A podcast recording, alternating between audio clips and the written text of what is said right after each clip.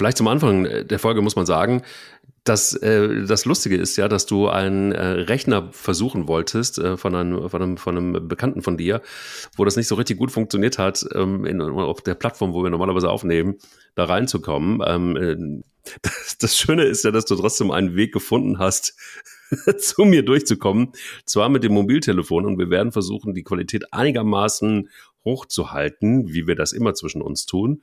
Und ähm, vielleicht gelingt uns das auch. Also seht es uns aber bitte nach, falls der Ton nicht ganz so adäquat sein sollte wie, wie sonst. Aber dafür versprechen wir, glaube ich, dass es eine Folge werden wird, die richtig, richtig, richtig aufgeladen ist mit viel Stoff. Ich zitiere jetzt einfach mal Thomas Wagner zu seinem neuen Podcast-Vertrag. Ich gehöre zu Eier, wir brauchen Eier und Eier, wir brauchen Eier gehört zu mir. Deshalb hat er jetzt einfach auch bis, 19, äh, bis 1900, genau, guten Morgen, bis 2029 verlängert in diesem Podcast. Also da muss ich jetzt mich mit dann anstellen, also wirklich auch Mühe geben, so Richtung 2028, wenn der Vertrag so langsam ausläuft, dass ich da einfach nochmal einen neuen Deal mit dir kriege.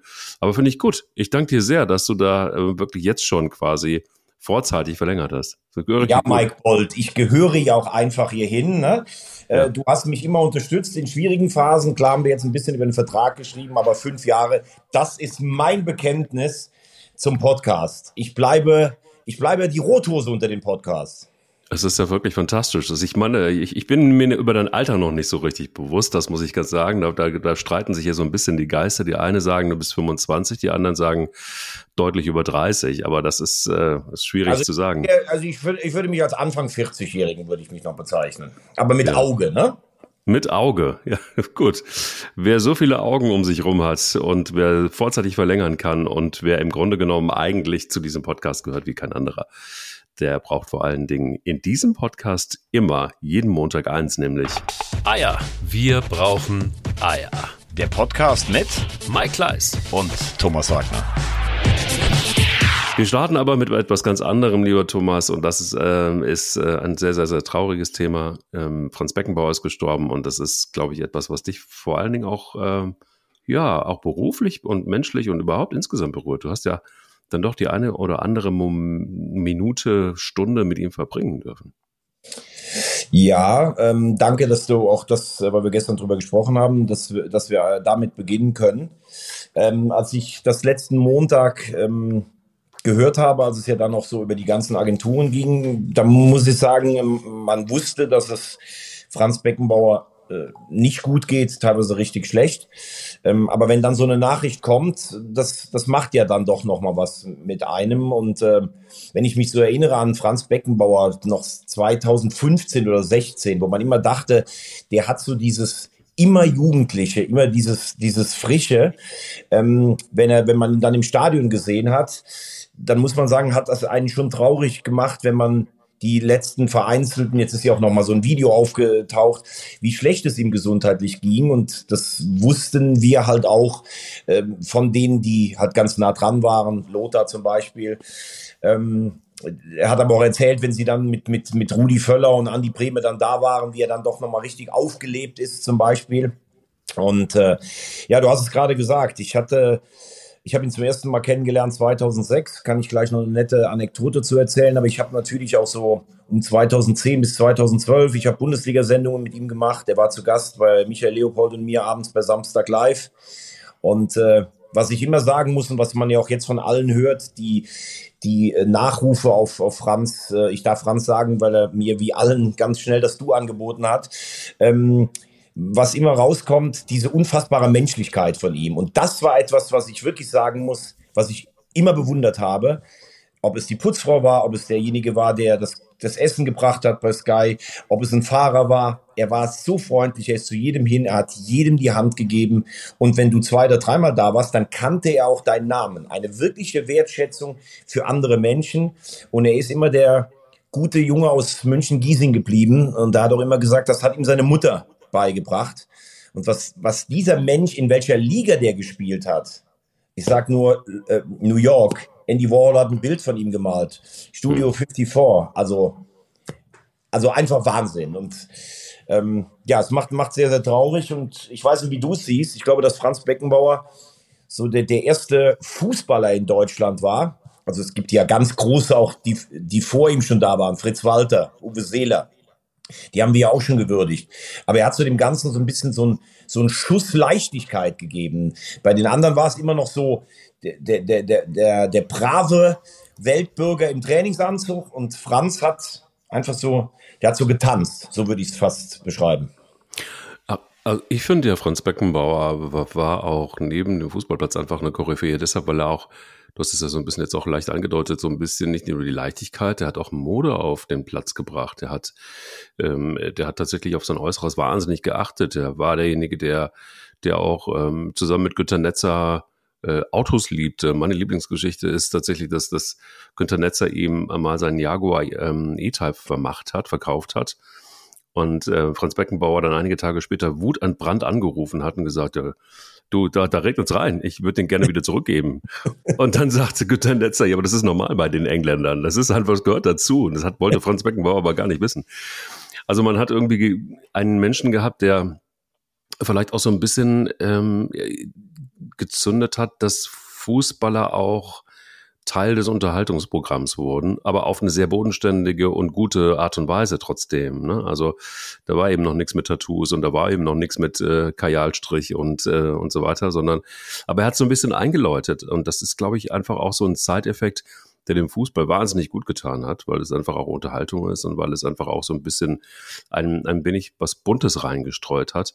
Und trotzdem ähm, ich glaube, das wird, das wird, wird ja niemand vergessen, dieses Bild, als Franz Beckenbauer bei der WM nach dem Titelgewinn 1990 da allein in diesem Stadion, also scheinbar allein in diesem Stadion steht, mit der viel, viel, viel zu großen ähm, Aviator-Fliegerbrille und, ähm, und, und, und den, kein einziges graues Haar und äh, wirklich einfach nur das, diesen Moment genießt. Ich glaube, es gibt keinen Fußballmoment, äh, den ich so in Erinnerung habe. Also keine Weltmeisterschaft, kein Foto von irgendeinem Spieler, egal ob deutsche Nationalmannschaft oder, international.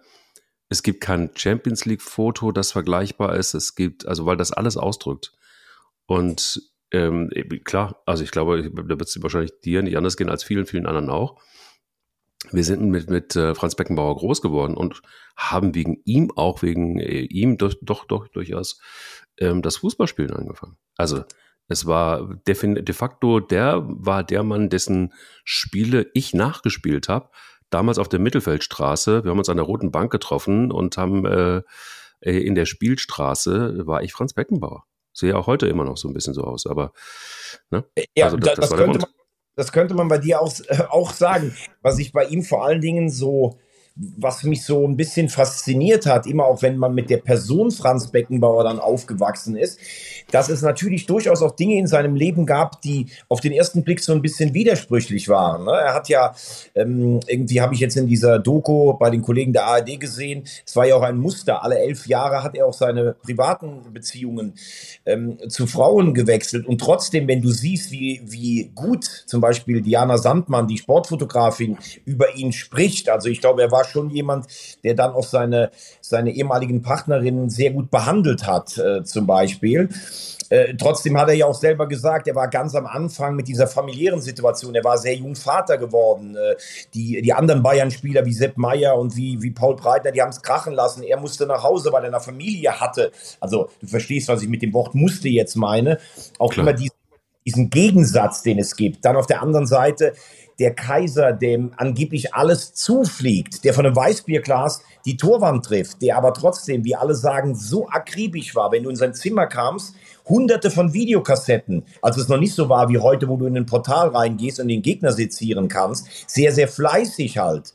Oder der, geht's raus, spielt's Fußball, der aber nach einem 1-0 gegen die Tschechoslowakei 1990 im Viertelfinale der WM komplett durchdreht und äh, Wasserkisten durch die Kabine tritt, weil die Mannschaft so nachgelassen hat. Also in all diesen Dingen auch ein, ein Mann, der aufbrausend sein konnte und der trotzdem alle mitgenommen hat. Und ich war ja gestern zu Gast bei Sky 90 und wenn du da Lothar gesehen hast, wie, wie er auch über seine persönliche Beziehung zu Franz Beckenbauer gesprochen hat und du, du hast das Gefühl gehabt, dem kommen gleich die Tränen und du hast gestern Morgen das bei Stefan Effenberg gesehen im ja. Doppelpass. Mhm. Ähm, wo man sagen muss, dass da ist so viel Gänsehaut, weil da so viel Wertschätzung für, für, diesen, für diesen Mann ist. Und Franz wäre jetzt sicherlich auch jemand, äh, der würde sich der würde sich wahrscheinlich jetzt nicht unseren Podcast anhören, aber wenn er jetzt hören würde, dann würde er sagen, Mensch, jetzt erzähl doch auch mal eine lustige Geschichte. Und da habe ich auch noch zwei oder drei. Ähm, das war das erste Mal, als ich ihn gesehen habe, 2006 bei der WM. Ich war junger Moderator im Stadion. Und Boris Becker hat damals bei Sky gearbeitet, äh, hat Interviews gemacht. Boris Becker, den die Engländer, da haben sich Beckham und und, äh, und äh, Lampard fast darum geschlagen, wer ein Interview mit ihm machen kann. Da waren wir 2006 beim Viertelfinale Argentinien-Deutschland im Olympiastadion und Boris Becker hat Franz getroffen. Und die Sicherheitsvorkehrungen waren so eng, du musstest überall was vorzeigen. Aber dann, kurz vorm Elfmeterschießen, sagt Franz, wir müssen auf die Tribüne. Franz voraus, Boris Becker nach und ich, der kleine Junge aus Bell, als Dritter hinterher. Und ich wurde einfach immer mit durchgewunken.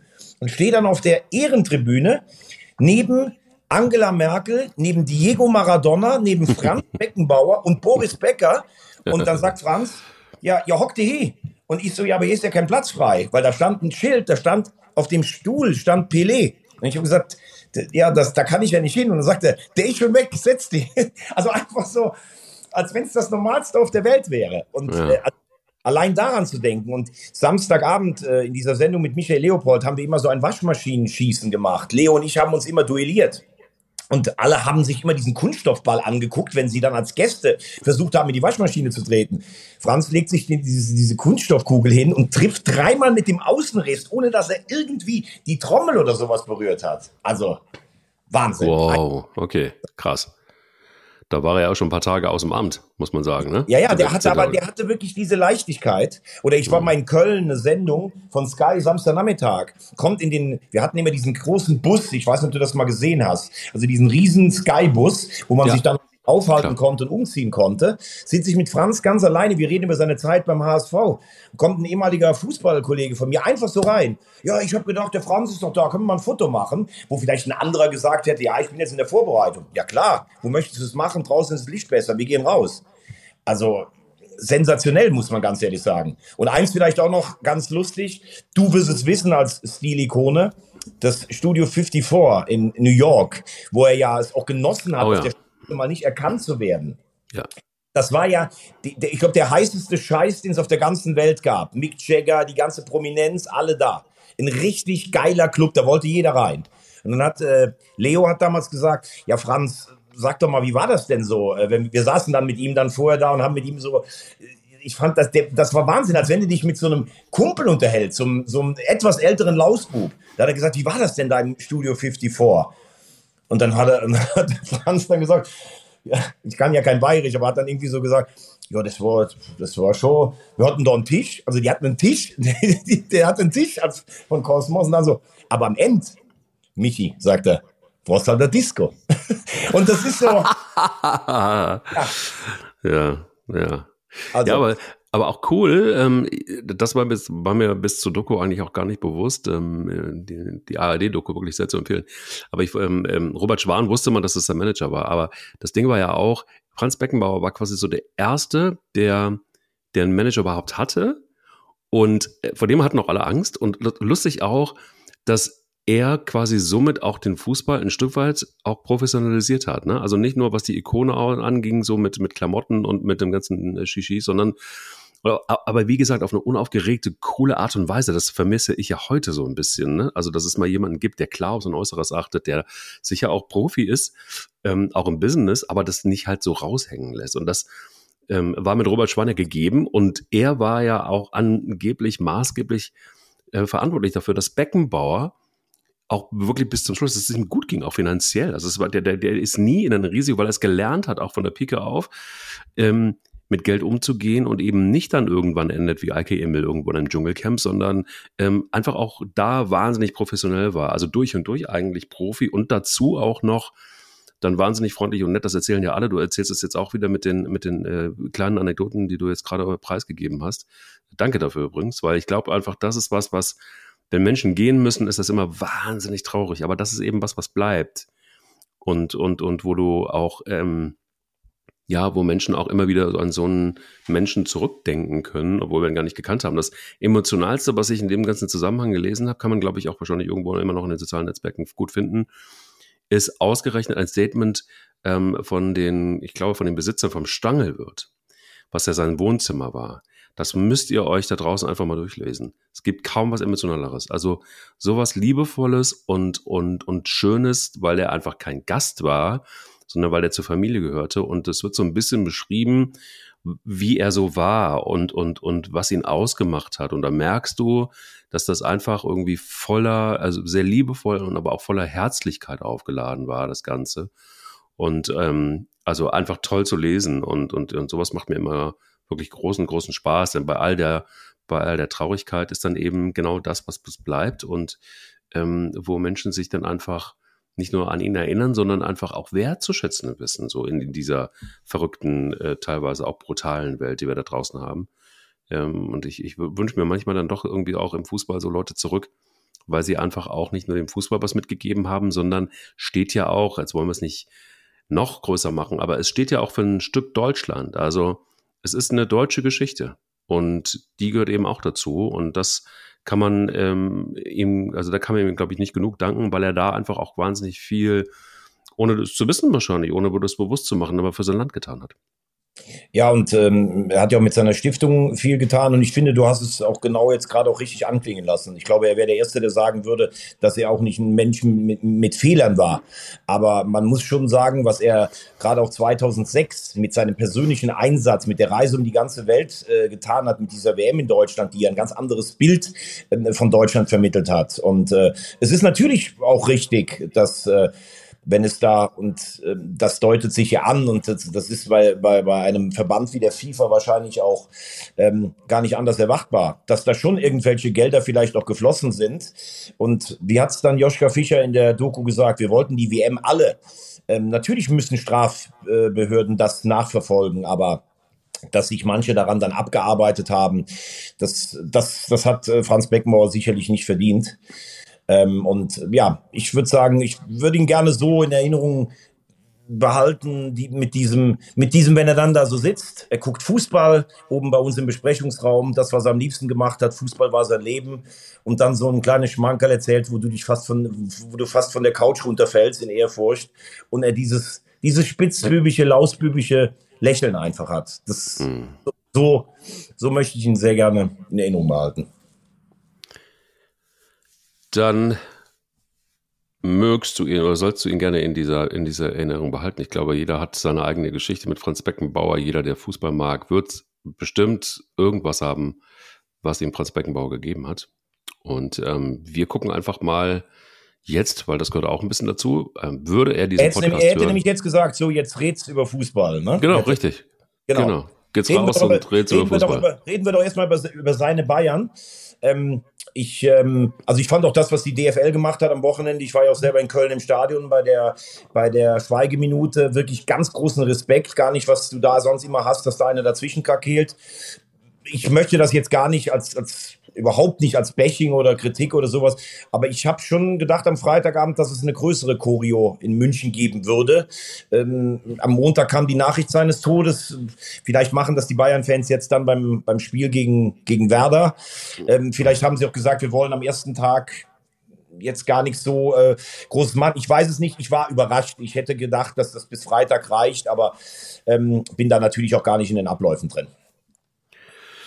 Ja, aber ähm, abgesehen von der Choreo war es ja auch ein äh, sehr, sag ich mal, unaufgeregtes Spiel ähm, der Bayern. Ich glaube, die, die, ähm, da hätte, der hätte Hoffenheim, ich glaube, so klar wie das Ergebnis war, war das Spiel nicht am Ende des Tages. Ähm, ja, ähm, ich glaube auch, dass das äh, hat, hat man ja auch wieder. Ähm, Franz hat jetzt gesagt, it's a classic.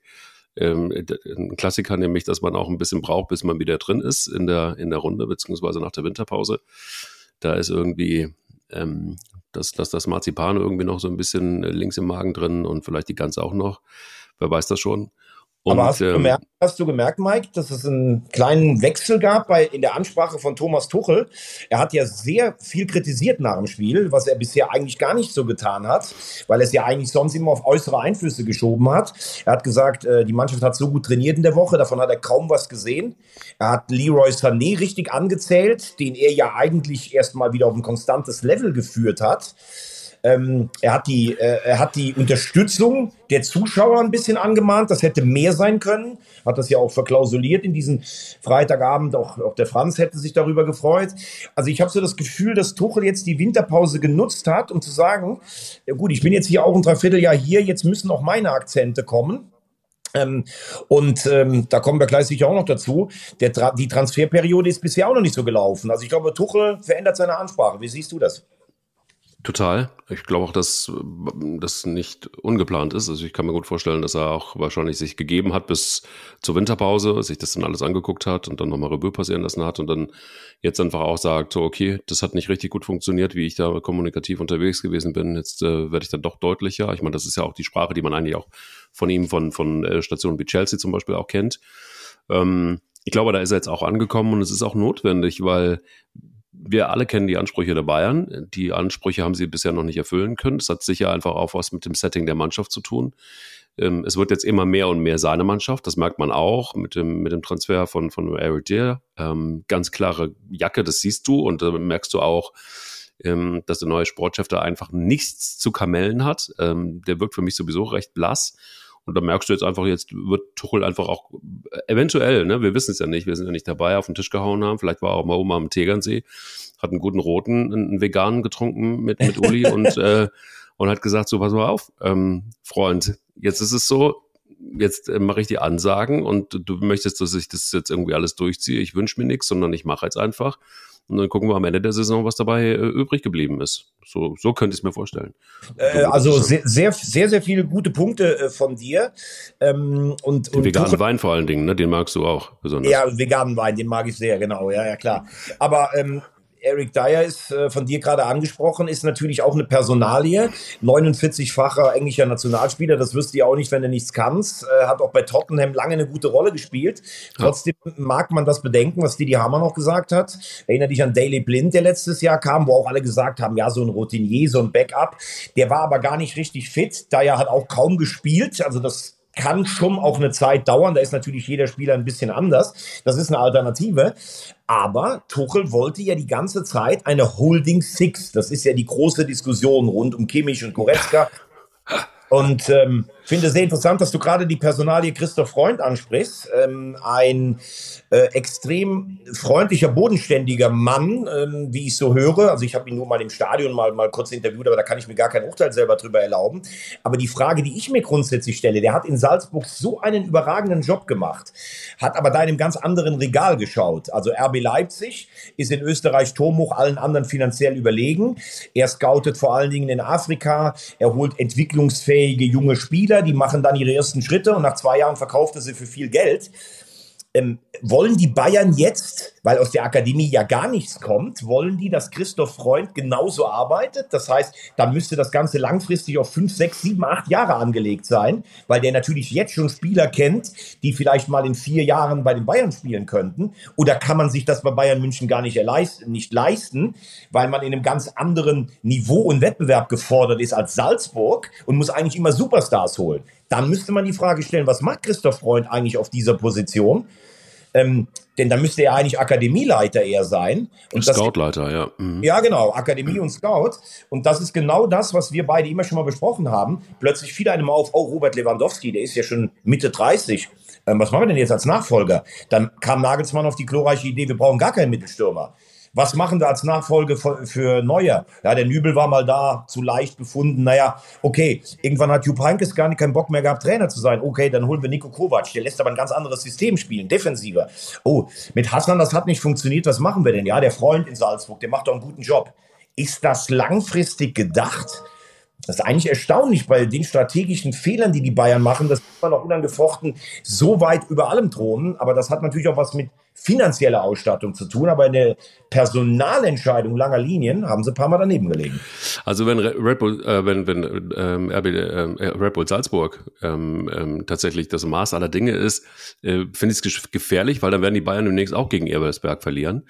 Ähm, äh, kleiner, kleiner Nackenschlag so an die Seite. Fand ich sehr, sehr lustig übrigens, auch wenn es nur ein Vorbereitungsspiel war. Aber gut, lieber Timo Horn, lieber Timo Horn, du musst wissen, was du da tust. Ähm, Nein, äh, Spaß beiseite. Ich glaube, dass ähm, schlicht und ergreifend so ein bisschen einfach auch, wen willst du denn holen? Also, wer genügt denn den Ansprüchen der Bayern als Sportdirektor? Jetzt könnte man sagen, ja, Eberl, der ist ja in den Startlöchern, aber der ist ja immer noch nicht gezogen worden. Also irgendwas scheint da ja zu sein, dass es noch nicht geworden ist oder vielleicht auch gar nicht wird. So, wen haben wir denn sonst noch als Alternative als Sportdirektor in Deutschland, wenn du da mal gucken willst? Dann wird es schon ja, verdammt eine brillante Frage von dir, weil in dem Regal, wo die Bayern einkaufen, da befinden sich in Europa maximal noch acht bis zehn Vereine. Da hast du ja. ja vollkommen recht. Aber es geht natürlich auch andersrum. Schau dir den FC Liverpool an. Für mich im Moment der Top-Favorit auf den englischen Meistertitel. Tatsächlich, da hat natürlich der Manager, also der Trainer, ist ja für, für die Mannschaft, aber auch für, für die Kaderplanung verantwortlich. Jürgen Klopp einen größeren Einfluss. Aber mit wem hat er diesen Kader zusammengestellt? Mit Jörg Schmatke ja. von dem man gesagt hat, der macht so ausrangierte, gefallene Traditionsvereine wieder schick, aber der hat jetzt im obersten Regal mit eingekauft, einen Schoboschlei und sowas und einen McAllister.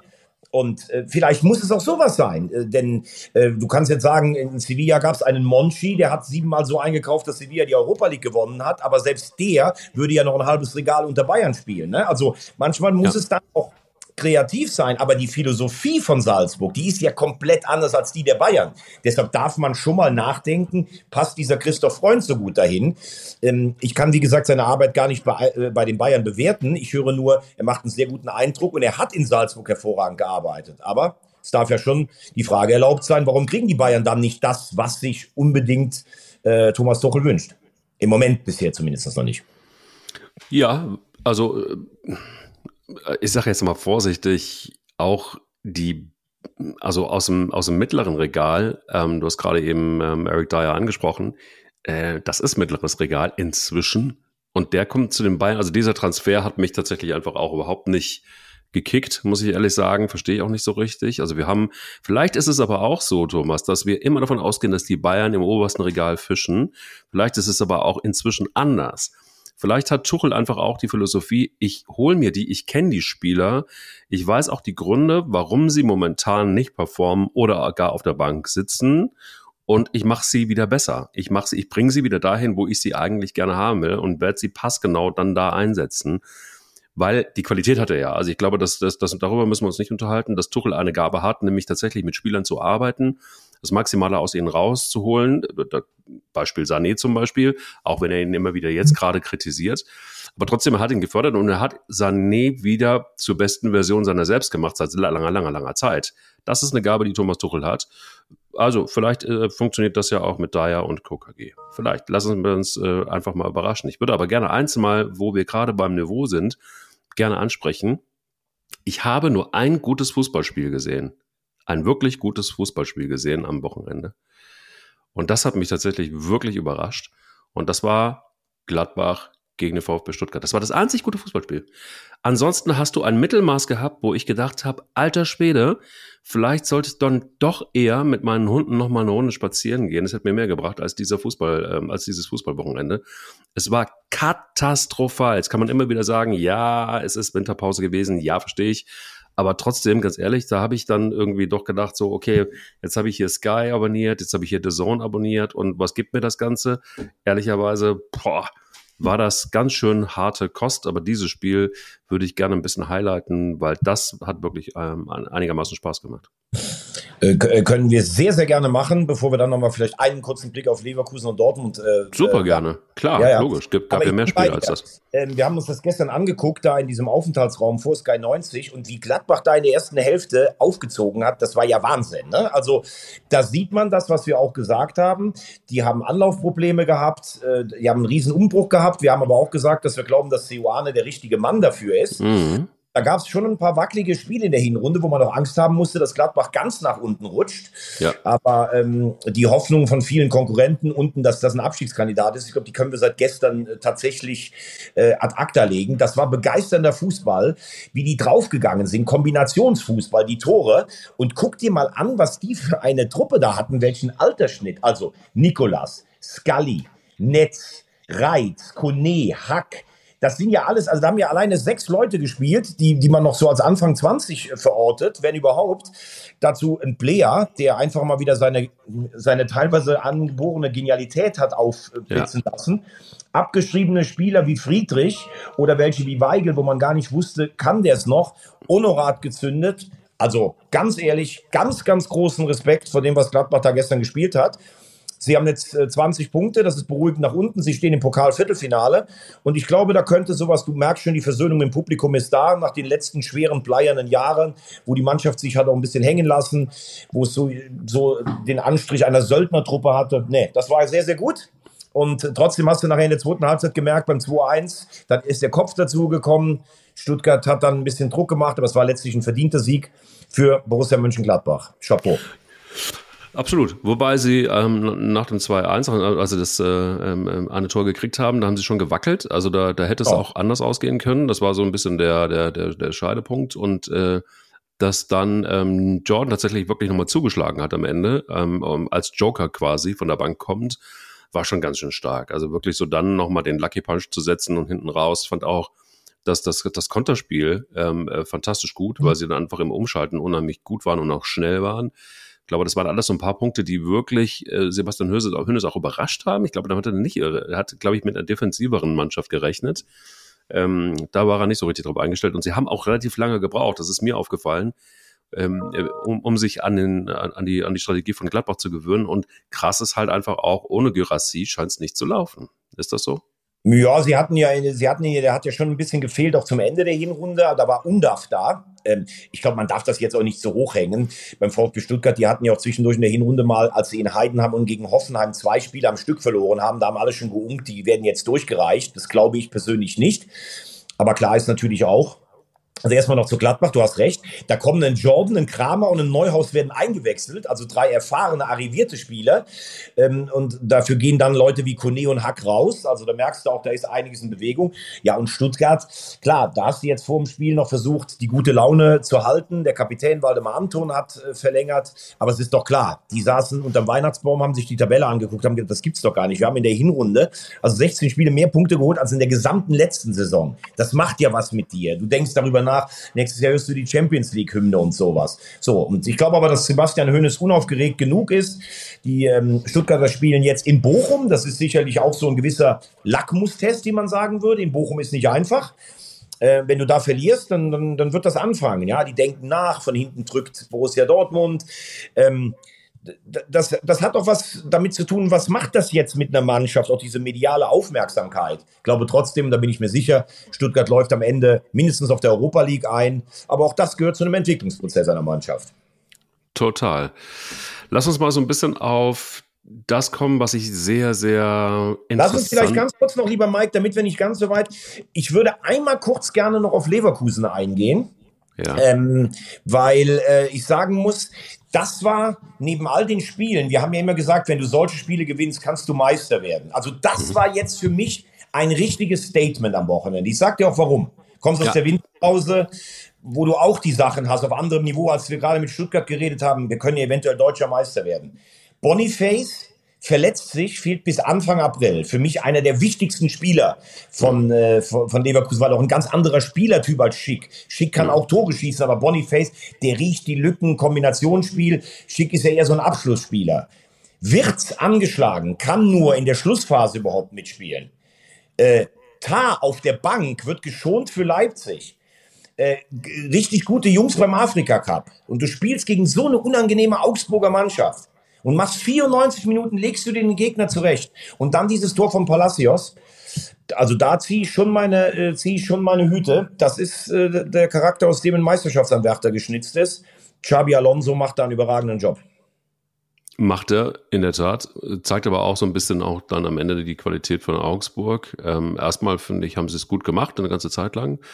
Ähm, die Wahrheit ist aber auch, dass wenn du genau mit diesem Setting dennoch Augsburg schlägst, zeigt es letztendlich auch, äh, da gibt es ein großes Gefälle. Also wenn du dir da oben schlicht und ergreifend jetzt wirklich mal die Mannschaften anguckst, also explizit Leverkusen, Bayern, eventuell auch noch Leipzig, ich lasse Dortmund ja bewusst raus, können wir gleich mal drauf kommen noch, ähm, dann hast du aber danach schon eine relativ große Lücke und äh, das ist auch Teil der Wahrheit. Bin, bin ich vollkommen bei dir. Leverkusen Bayern spielen gerade in der ganz eigenen Liga. Äh, wird für Leverkusen natürlich trotzdem mit den personellen Zwängen, haben wir ja gerade aufgezählt, in Leipzig jetzt wirklich eine Nagelprobe, obwohl ja. Leipzig gegen Frankfurt auch nicht gut gespielt hat. Ja. Äh, bin ich vollkommen bei dir. Und oben kann man natürlich sagen, die Bayern entscheiden letztlich trotzdem noch, ob sie Meister werden oder nicht, denn sie sind nur einen Punkt virtuell, wenn sie gegen Union gewinnen, hinter Leverkusen. Es gibt auch das direkte Duell in einer Phase, wo wahrscheinlich noch viele vom Afrika Cup fehlen. Ähm, aber die Mannschaft scheint relativ stabil, Leverkusen zu sein. Ich bin mal gespannt, wie sie damit umgehen, wenn sie im März immer noch in der Position sind. Ähm, ich habe das auch gestern gesagt. Dann musst du auch erstmal den medialen Trommelwirbel der Bayern aushalten, die dann sicherlich sagen werden, wir sind das gewohnt. Was machen die Nerven der Leverkusener? Vielleicht gibt es auch in guter alter Uli Hoeneß-Manier noch ein paar Angebote für irgendwelche Leverkusener Spieler von den Bayern, die das vielleicht auch nochmal durcheinander. Damit musst du mit allem leben. Du musst stabil sein im Kopf.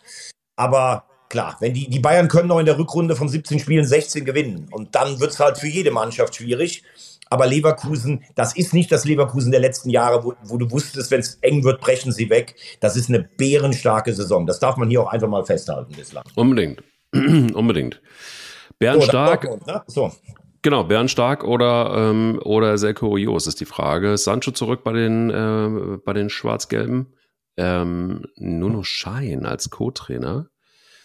Ähm, ist das jetzt so ein bisschen auch schon mal Weichenstellung in Richtung Arrivederci Thomas Tuchel oder ist es zu viel interpretiert und man hat sich meinst, einfach äh, nur... Edin Terzic oder was meinst du jetzt? Edin Terzic, Entschuldigung, ja. Entschuldigung. Ja, da war irgendwie, das war ein Freudscher, glaube ich. Nee, ich ähm. weil, du, weil du diesmal nicht, nicht Wunder Terzic gesagt hast, bist du einfach durcheinander gekommen.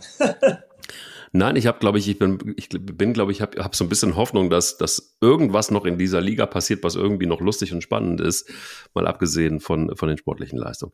Nein, ähm, Spaß beiseite. Also, ähm, Deep Talk, Wunder Terzic, ist er jetzt wirklich in einer Situation, vielleicht auch ganz offen von Watzke, der ja auch aufhört, ähm, glaube ich noch nicht so richtig dran, weil er dann gebraucht wird, wahrscheinlich unbedingt. Ich kann jetzt noch nicht, ich werde noch gebraucht. Das könnte ich mir vorstellen, dass das der Sprech dann irgendwann ist. Aber egal, kommt später. Aber ist es abgesprochen, so nach dem Motto, pass auf, ich würde dich jetzt gerne nicht einfach als Trainer, müsste ich eigentlich, ich stelle jetzt jemanden an die Seite. Ähm, du hast auch nochmal die Chance, dich da so ein Stück weit zu beweisen. Nuno Scheine ist ein absoluter Sympath ähm, bei, bei allen BVB-Fans äh, sicher immer noch ganz oben auf der Liste in Sachen Sympathielevel.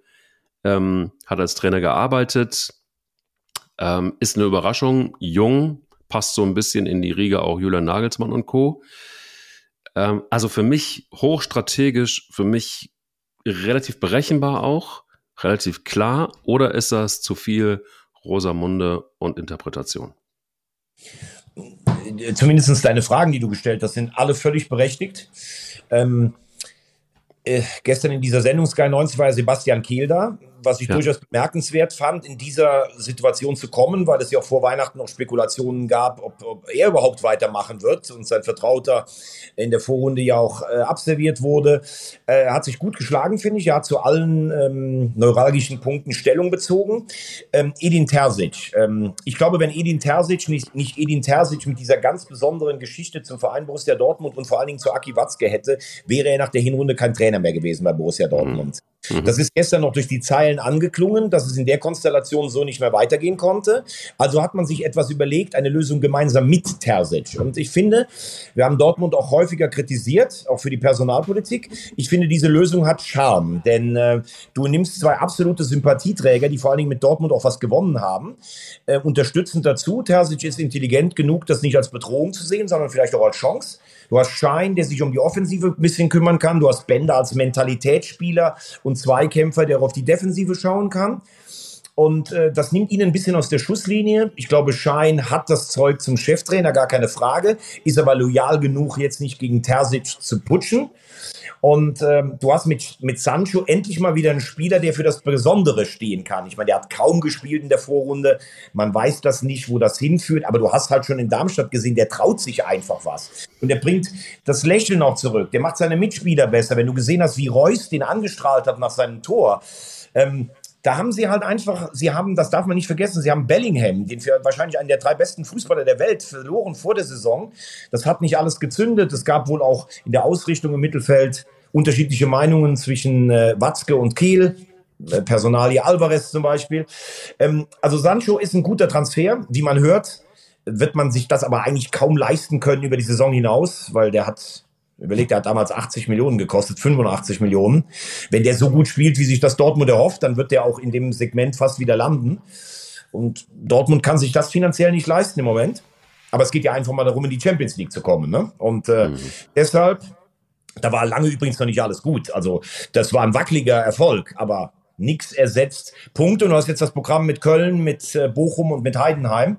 Das könnte eine Startrampe für eine gute Rückrunde werden. Wie sieht es aber aus, wenn Terzic jetzt, äh, ich sag mal, die nächsten drei Spiele verliert? Ja, wenn er die ja. nächsten Spiele gegen die Gegner verliert, dann wird auch irgendwann Edin Terzic kein Trainer mehr sein, denn die Maßgabe aller Maßgaben ist immer die Champions League in Dortmund und die ist dadurch, dass Stuttgart so stark ist. Man kann jetzt auch mal gucken, was mit Frankfurt wird. Klar, es könnte ja über diese besondere Punktewertung, die ist ja sogar Platz 5 für die Champions League reichen, aber das ist ja alles nur Spekulation. Also Vierter solltest du schon werden. Ähm, und äh, bin noch mal gespannt, was das mit dem Machtgefüge in Dortmund macht, wenn jetzt Aki Watzke aufhört. Du hast das Thema gerade gebracht. Ich glaube, er wird aufhören, weil ich glaube, er hat sich auch in den letzten Jahren so ein kleines bisschen. Äh, oh, ich komm, bekomme ich gerade die Sky-Exklusivmeldung. Eberl wird Bayern Sportvorstand. gehört, ne? Du hast gesagt, wann wird denn das jetzt was? Und schwupps wird's was. Punkt. Du, ich habe das, äh, ich habe das tatsächlich durch durch den Kanal hier gerochen. Ich wusste irgendwie, warte mal, ist irgendwie, da brät was irgendwie an der Sebener Straße, da ist irgendwas, irgendwas ist da. Ja, ja. ja herzlichen ja. Glückwunsch, Max Eberl. Ist er endlich da, wo er hin wollte, ne? Bin sehr gespannt. dass äh, endlich ist der X5 auf dem Hof, du. Das ist doch ganz gut.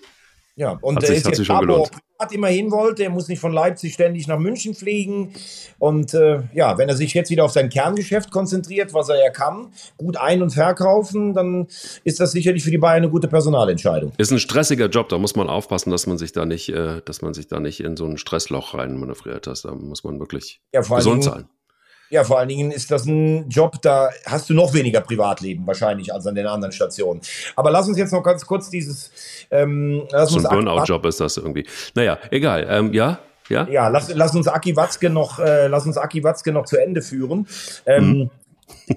er hat ja sehr viele Ämter international, DFB, DFL und alles so. Und äh, ich habe das in den letzten Jahren so ein bisschen vermisst, diese, dieser junge Watzke, der mit dem jungen Klopp und mit dieser jungen wilden Mannschaft der heißeste Scheiß in Europa war und auch frech gegenüber den Bayern war. Wie oft hat er sich mit Rummeniger angelegt und dann war mal wieder wochenlang Eiszeit und das hat mir aber gut gefallen, weil das ja auch was gebracht hat für den deutschen Fußball. Und in letzter Zeit ging es eigentlich, glaube ich, nur noch darum, ja, der zweite Leuchtturm neben den Bayern zu bleiben. Und äh, vielleicht kann eine Neuaufstellung bei all den Verdiensten, die Aki Watzke ja ganz ohne Zweifel hat, der wird als einer der großen Borussen in die Annalen eingehen, äh, vielleicht kann das auch was in Bewegung setzen. Und äh, die Frage wird bleiben, was macht Matthias Sammer, der ja Berater von Watzke war. Und die Personalie Kehl ist halt auch sehr spannend. Ich habe es gesagt, vor Weihnachten ging es auch um seine Position. Jetzt wird er sogar als Nachfolger von Watzke gehandelt. Das zeigt auch, wie fragil das gerade im Moment so ein bisschen alles an der Strobelallee ist in, in, in Dortmund. Ähm, ich würde sagen, ich halte Kehl schon für einen guten Strategen. Und wenn er so darf, wie er will, dann könnte wahrscheinlich noch mehr dabei rauskommen. Weil ich glaube, dass auch einiges, was er vorhatte, von ganz oben nicht abgesegnet wurde. Also ich bin relativ, ich bin mir relativ sicher, ähm, da sage ich jetzt einfach mal, rubbel die Katz, rubbel die Katz am Borsigplatz. Ich bin mir relativ sicher, dass Aki Watzke dann irgendwann aus Gründen sagen wird, es ist also der, wir haben da jetzt einfach eine Situation, da kann ich noch nicht äh, zurücktreten und da muss ich noch ein bisschen verlängern, weil du hast es ja völlig richtig beschrieben. Wer soll es denn dann machen? Also, Gut, aber du hast jetzt fast noch zwei Jahre Zeit, ne? oder zumindest anderthalb Jahre. Also das ja, aber selbst in anderthalb Jahren. Also dann mhm. ist, äh, jetzt könnte man, jetzt könnte man tatsächlich dann in die Glaskugel gucken, dann war Nuno Schein Trainer und dann wird Nuno Schein, weil er dann die sportliche Leistung doch nicht gebracht hat, Präsident. Vielleicht so. oh Gottes Willen. Hättest du, jetzt nicht gerade, hättest du jetzt nicht gerade gewusst, dass Eberl Sportdirektor direkt wird, hätte ich gesagt, puh. Aber ähm, ich du mal, in, in Zeiten, wo Marcel Jansen äh, äh, äh, Präsident beim HSV ist, ist nichts unmöglich. Wir müssen da sehr, sehr vorsichtig sein. Aber Marcel Janssen und ist ja auch durchaus ein eloquenter Typ, der sich auch um die ganzen anderen Sparten in einem Verein kümmert. Ähm, das meine ich äh, sogar mit Hochachtung, weil ich das wichtig für einen Verein finde. Ich könnte mir Total. sogar vorstellen, dass Watzke Präsident von Borussia Dortmund wird, was ja dann in der, in der, im Ornigramm trotzdem wahrscheinlich nicht der Posten ist, den er jetzt hat. Und ich könnte mir schon vorstellen, dass Kehl ihn, äh, ihn beerbt. Aber du weißt ja auch, also anderthalb Jahre bei einem notorisch aufgeregten Verein wie Borussia Dortmund, was da alles noch passieren kann. Aber man hat auf jeden Fall viel Zeit, die Nachfolge zu regeln. Es bleibt auf jeden Fall in Dortmund sehr, sehr spannend und es ist immer wieder ein Thema und auch es ist auch schön. Ich glaube, ähm, abschließend noch, ich bin bei der, ich hätte auch gerne wieder den bissigen Watzke, ich hätte auch gerne den wilden, ähm, der, der, der, der Ketten rauchend irgendwie vom Stadion steht und sich ärgert und, und so. Also ja, ich, ich weiß genau, was du meinst, vermissen wir alle so ein bisschen, aber du, seine Zeit kommt wieder. Lass uns doch mal so ein bisschen auch Lass vielleicht Tabellenkeller noch gucken. Ne? Lass uns auch noch mal so ein bisschen in den, in den Keller gucken. Das, äh, davor habe ich hier große Angst. Ich glaube, also du hast es von Anfang an gesagt, aber Darmstadt ist, glaube ich, wenn wir das abschließen wollen, auch nochmal das Dortmund-Thema. Ähm, ja, also ist dann auch durch, oder? Also ich glaube, dass, dass die durch sind Richtung zweite naja, wieder. Also du hast jetzt die Vorrunde abgeschlossen und Darmstadt hat zehn Punkte geholt. Das ist ungefähr so in dem Korridor, den ich erwarten, erwartet habe. Und da muss man auch, da braucht man sich jetzt auch nicht zu loben, da braucht man kein Fußballexperte zu sein. Darmstadt hat die allerschlechtesten Voraussetzungen in der Liga zu bleiben. Trotzdem wehren sie sich im Rahmen ihrer Möglichkeiten und sie sind nur einen Punkt hinter einem Relegationsplatz. Das darf man dann auch mal sagen. Auf der anderen Seite, wenn die anderen, die ja alle ein bisschen unterperformt haben, also vor allen Dingen Mainz und der FC, wenn die so ein bisschen eine normalere Rückrunde spielen, dann dürfte für Darmstadt da nichts zu machen sein. Das heißt, es geht im Moment um einen direkten Absteiger und um einen, der in der Relegation qua der Historie auch Favorit gegen den Zweitligisten wäre, weil in den letzten Jahren hat sich der Bundesligist eigentlich immer durchgesetzt. Ne? Und ähm, da muss man sagen, Mainz stabil. Die haben trotzdem ein Offensivproblem, würde ich äh, mal meinen, obwohl Burka zurückgekehrt ist. Ja, und ich war am Samstag in Müngersdorf. Da muss man sagen, Timo Schulz, genauso wie ich es vorher auch gesagt habe, ein ganz feiner, geradliniger, guter Typ. Ähm, ich bin trotzdem noch überrascht, dass sie ihn geholt haben. Das darf man auch mal an der Stelle sagen. Denn ähm, in St. Pauli hat er gut gearbeitet, in Basel, ich weiß, Riesenumbruch, 25 Transferbewegungen, aber nach drei Monaten auf dem letzten Tabellenplatz und gegen einen kasachischen Vertreter in der Conference League ausgeschieden, das ist nicht FC Basel-like. Ähm, deshalb habe ich mich auch so ein kleines bisschen gewundert, dass Christian Keller ja verlautbaren hat lassen, auch bei dem Stammtisch, dass man sich mit einem sehr renommierten, arrivierten Trainer eigentlich einig war, aber sich trotzdem für Schulz entschieden hat. Okay. Ähm, und jetzt kommt beim FC natürlich noch hinzu, dass du in der ohnehin für mich schwächsten Offensive der Liga mit Uth und seit dem Wochenende mit Waldschmidt und Selke gefühlt noch die drei gefährlichsten auch alle verletzt sind. Also das ist jetzt gerade im Moment schon ein ziemliches Horrorszenario für jeden FC-Fan. Das ist richtig. Und das ist auch so, das ist auch die Wahrheit, dass ich glaube noch dazu kommt, dass äh, Steffen Baumgart in der Mannschaft äußerst beliebt war. Das darf man überhaupt nicht vergessen. Ähm, da gab es auch die eine oder andere äh, Interviewsituation auch mit, mit, mit Keins, der sich da auch öffentlich geäußert hat als Kapitän, das muss man dann auch mal wissen, ne? also wenn der Kapitän sich hinstellt und das sagt, ich, das war schon schwer, ähm, Steffen Baumgart ziehen zu lassen. Und ich kann mir gut vorstellen, dass das einfach auch was mit der Mannschaft gemacht hat. Und ich hatte auch so ein bisschen den Eindruck, dass die Mannschaft in der Verlängerung eigentlich dessen, ähm, was ähm, äh, vor der Winterpause passiert ist, also explizit das Spiel gegen Union Berlin auch weitergeführt wird, nämlich die Verunsicherung ist relativ stark. Also da kommt nochmal eine Komponente dazu, die, ähm, glaube ich, nicht richtig gut tut. Also da ist, ähm, da ist Timo Schulz auf jeden Fall gefordert, das einmal abzustellen. Plus, und jetzt kommt ja eigentlich das Entscheidende, nach dem Kassurteil ist ganz klar, da ist nichts mit Transfers. Und äh, man muss jetzt wirklich gucken, wie man mit dem klarkommt, was man hat. Man muss vielleicht einfach auch nochmal gucken, dass man die Leihspieler, Christian Keller hat das ja auch bei dem Stammtisch gesagt, dass er mit Waldschmidt und äh, mit Carstensen auch äh, verlängern wird, beziehungsweise nicht, dass er, dass er, dass, äh, dass er die, die, die Kaufoption ziehen wird. Ähm, dass das nahezu bei 100 Prozent ist und dann musst du gucken, was ist mit äh, Justin Deal? Kann man ihn vielleicht tatsächlich wirklich noch halten ähm, und weiter fördern? Was ist äh, mit, mit, mit Finkgräfe, der für mich als junger Spieler ein wahnsinnig gutes Spiel gemacht hat gegen Heidenheim? Ähm, und dann wird man sehen, ob das dann reicht und ob der Kader reicht und ob man sich vielleicht noch aus der ähm, U21 oder gar U19, wer weiß das, äh, vielleicht noch bedienen kann. und Spieler hochzieht und die dann einfach auch so stark macht und hofft, dass die Verletzten dann doch relativ schnell zurückkehren. Also das wird auf jeden Fall ein knappes Höschen, das muss man sagen. Also ähm, äh, brillante Analyse von dir. Bei zwei Punkten habe ich einen kleinen Einspruch. Erstens Personal Baumgart. Ähm, also wenn ein Trainer, der so auf Überzeugung geht und sein System und Selbstbewusstsein und alles darauf hinstellt, wenn der selber sagt, ähm, ich bin nicht mehr ganz überzeugt von meinem Weg, dann ja. musst du reagieren. Äh, zum Zweiten die Aussage von dir, dass er unfassbar beliebt war in der Mannschaft, die kann ich so nach meinen Recherchen und meinen ähm, Informationen so nicht äh, bestätigen. Und zwar aus dem Grund, er war zwei Jahre, hat er einen überragenden Job gemacht. Da wird es keinen anderen geben, der das anders sieht und auch in der Mannschaft. Aber er hat äh, dann am Ende auch überzogen. Also es gibt durchaus welche, die konnten es am Ende dann auch irgendwann mal nicht mehr hören. Also sowohl inhaltlich als auch die Ansprache. Keins gehört ganz sicher nicht dazu, der Kapitän, das hast du recht, äh, richtig. Aber ähm, es war schon ein großer Teil, der auch völlig okay ist, damit, dass jetzt der Trainer gewechselt wurde. Das, das muss man schon auch ganz klar sagen. Ähm, es geht jetzt hier auch gar nicht darum, interne Kabinensprüche oder sowas zu machen, aber wir wissen ja auch, dass Steffen Baumgart schon ein Auftreten hat, ein Selbstvertrauen und wenn das dann auf eine verunsicherte Mannschaft trifft, das ist dann auch nicht ganz so einfach.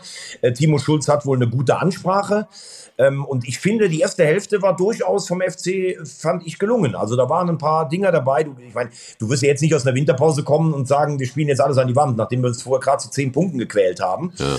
Du hast halt gemerkt, und das ist halt auch eine Qualität von Frank Schmidt dann auf Heidenheimer Seite. Ansprache in der Pause, zwei Wechsel, das war ein ganz anderes Spiel. Am Ende muss man fast sagen, dass der Punkt dann glücklich war für den FC. Und du hast gemerkt, als das 2-0 durch Meiner nicht gefallen ist, als das 1-1 gefallen ist, was das mit einem Kopf macht.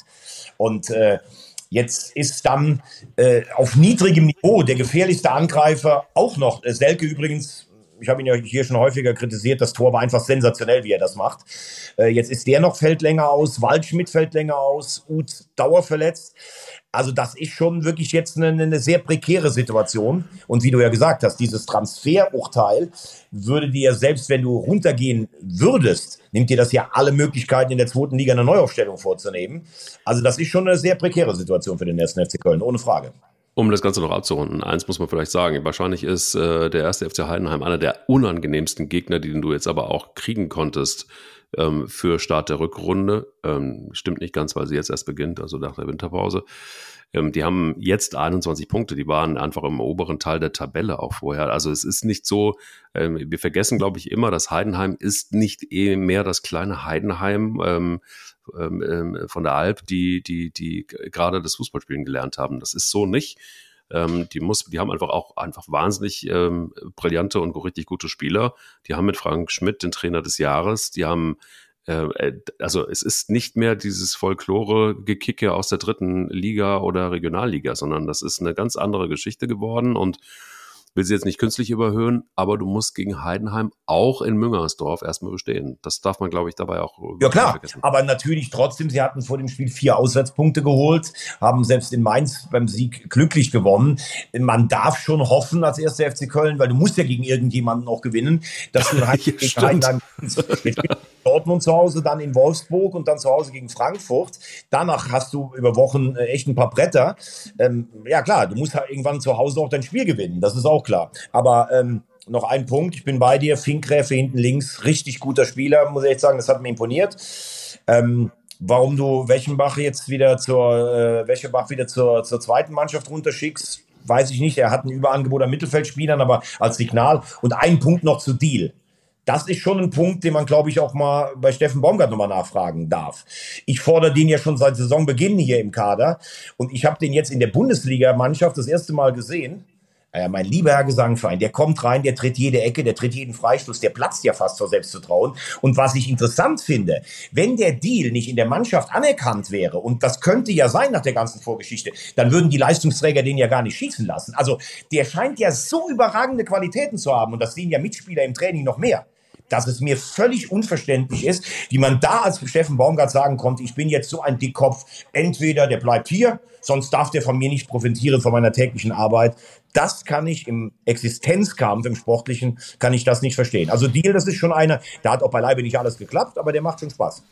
Ja, ich war zufällig bei diesem Stammtisch und äh, habe mir das angeguckt und, und, und da war einfach auch äh, ganz klar, dass auch die Fans das nicht verstanden haben. Ähm, das versteht, glaube ich, niemand außer Steffen Baumgart ähm, ich glaube, was auch immer da geschehen ist, ähm, es ist in dieser, es ist doch völlig unstrittig, dass in der Situation, in der sich der erste FC Köln befindet, dass du einen Justin Deal, egal was da ist, erstmal aufstellen musst. Also du musst, glaube ich, trennen zwischen dem äh, sportlichen, wirklich jetzt schon brillanten Jungen, der, der noch ist, das darf man auch nicht vergessen, der auch bestimmt sich noch deutlich entwickeln muss. Du siehst die Körperlichkeit der Mannschaft gegen Heidenheim, da fehlt ihm einfach immer noch ein bisschen an Präsenz, ähm, Selbstbewusstsein hin oder her.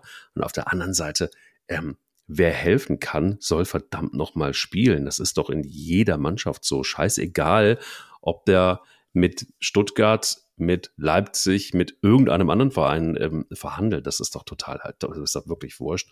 Und wer weiß, ähm, hätt, wenn du ihm jetzt dann tatsächlich auch den, äh, den Raum einräumst, den er sich nahezu wünscht, wenn das noch nicht unterschrieben ist, dieser neue Vertrag, vielleicht gibt es doch noch die Möglichkeit, ihn entsprechend ähm, doch noch zu überreden, weiß ich gar nicht, ist, finde ich auch das falsche Wort, aber sich mit ihm zu einigen, dann doch noch einfach zu bleiben und einen Vertrag für die Profis zu kriegen und auch vielleicht eine tragende Rolle zu spielen. Also so schwer ist doch Fußballmanagement gar nicht. Ich bin jetzt nicht äh, der Fußballmanager per se, aber es ist doch eigentlich eine gewisse Logik da drin, die sich ähm, eigentlich jedem erschließt. Aber du, wir werden also, es sehen. Abschluss dieser Thematik sagen, man kann, ich, da, da, sind wir ja nie dabei. Und der FC hat damals zum Beispiel bei Florian Wirz einfach geschlafen. Auch das darf man mal sagen. Äh, da hat man es ja von den sportlich Verantwortlichen damals noch nicht mal für nötig befunden, zum B-Jugendmeisterschaftsendspiel nach Dortmund zu fahren. Und dann war er einfach weg. Äh, bei Deal, glaube ich, hat man sich ein Stück weit früher bemüht und man kann schon auch sagen, warum kann der Junge eigentlich nicht auch ein bisschen dankbarer sein? Lässt sich eine Ausstiegsklausel da reinschreiben, weil wenn er dann geht, kriegt der Ausbildungsverein irgendwas zwischen 5 und 10 Millionen. Das darf man auch alles sagen. Und ich glaube auch, dass einige Fans am Anfang gesagt haben, ja, der Baumgart hat recht, wir sind doch hier kein Ausbildungsverein, dann ist es halt einfach so.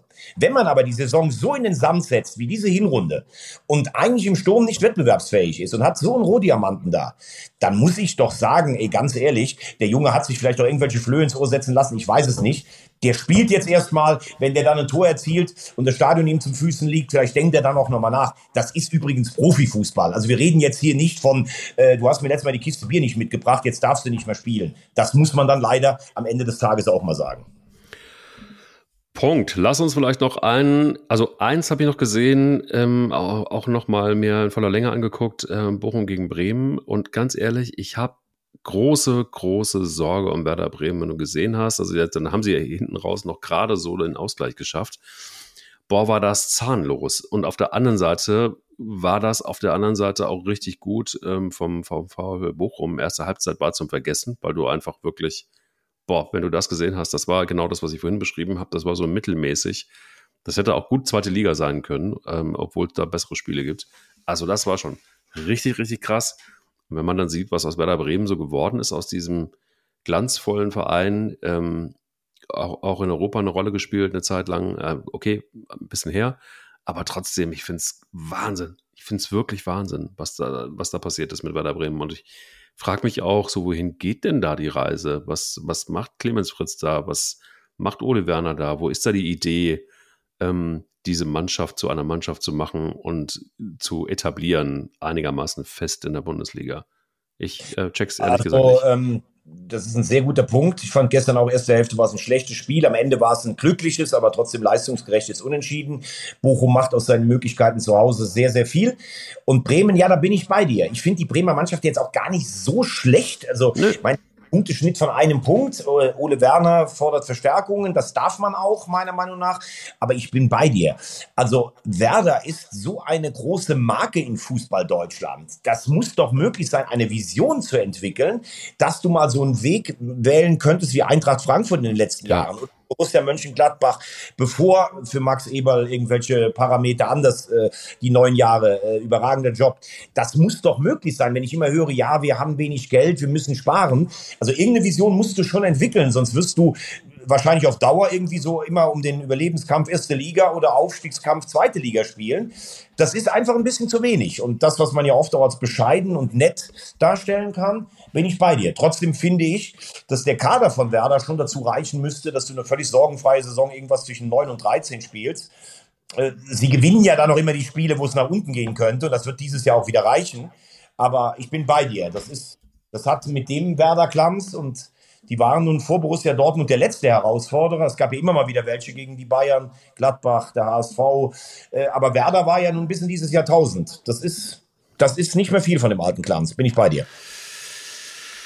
Ja, Gibt es sonst noch irgendwas zu sagen, was heute in diesen Podcast gehört nach der Winterpause? Fällt dir noch irgendwas ein, wo du ähm, sagen müsstest, das muss ich noch schnell irgendwie abräumen?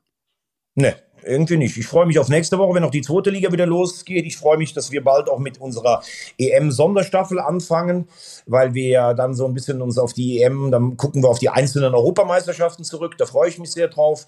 Naja, ansonsten freue ich mich, dich wieder zu sehen. Den bestaussehendsten Podcaster.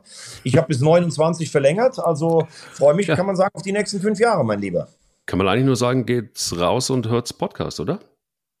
Tja, ich habe mir eigentlich schon gedacht, dass du sicher am Ende noch irgendwas hast äh, vom Freitag. Du bist doch immer für die besonderen Bonbons da.